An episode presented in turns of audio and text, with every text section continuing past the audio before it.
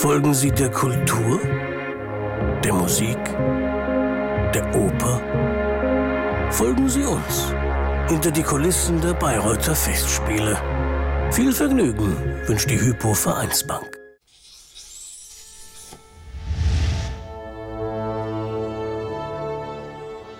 Ich glaube, ich kann sagen, Wagners Opern waren für mich mitverantwortlich, weshalb ich inspiriert wurde und woraus die Idee entstand, äh, Regisseur werden zu wollen.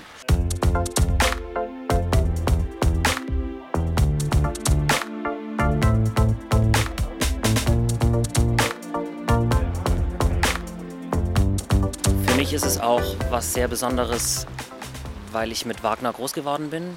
Meine Mutter ist Wagner-Sängerin und war auch lange Jahre hier am Grünen Hügel. Und ich habe viele Jahre, viele Sommer in meiner Kindheit hier verbracht und da ist es für mich schon was ganz Besonderes, dieses Jahr hier zurückzukommen und selber hier auch zu arbeiten. Und da schließt sich für mich schon ein ganz besonderer Kreis, jetzt Wagner hier inszenieren zu können, insbesondere auch für Kinder, da es ich auch als Kind mit Wagner in Berührung kam.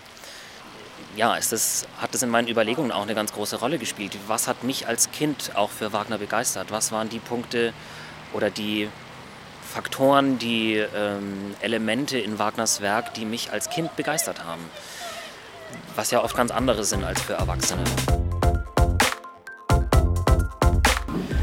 Und wir haben danach festgestellt, ein paar Dinge müssen wir ändern.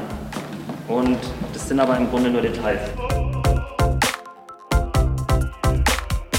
Grundsätzlich ist es ist erstmal bei Wagner, glaube ich, die Länge die Herausforderung. Also wie kriegt man die Länge von fünf Stunden gekürzt auf eine Stunde zehn Minuten. Dass ähm, die Sexualität eine ganz große Rolle spielt in dem Stück. Und das kindgerecht zu formulieren und in eine kindgerechte Übersetzung zu bringen, ist auf jeden Fall eine große Herausforderung, weil man muss sehr klare Entscheidungen treffen, was für Handlungsstränge vernachlässigt man, an welchen Punkten muss man Dinge umspielen oder welche Punkte übersetzt man richtig für Kinder. Also wo man versucht natürlich so nah wie möglich am Original zu bleiben, aber thematisch eine Übersetzung findet, die für Kinder leichter verständlich ist.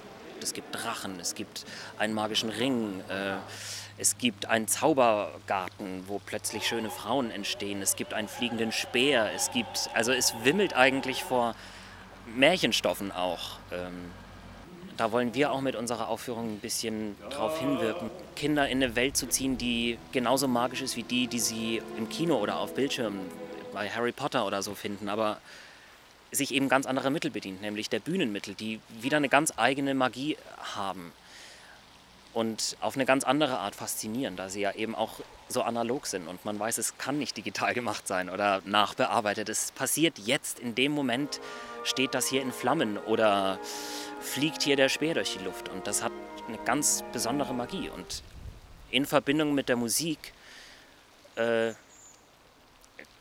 hoffe ich sehr, dass wir da Kindern ein ganz besonderes Erlebnis ermöglichen können.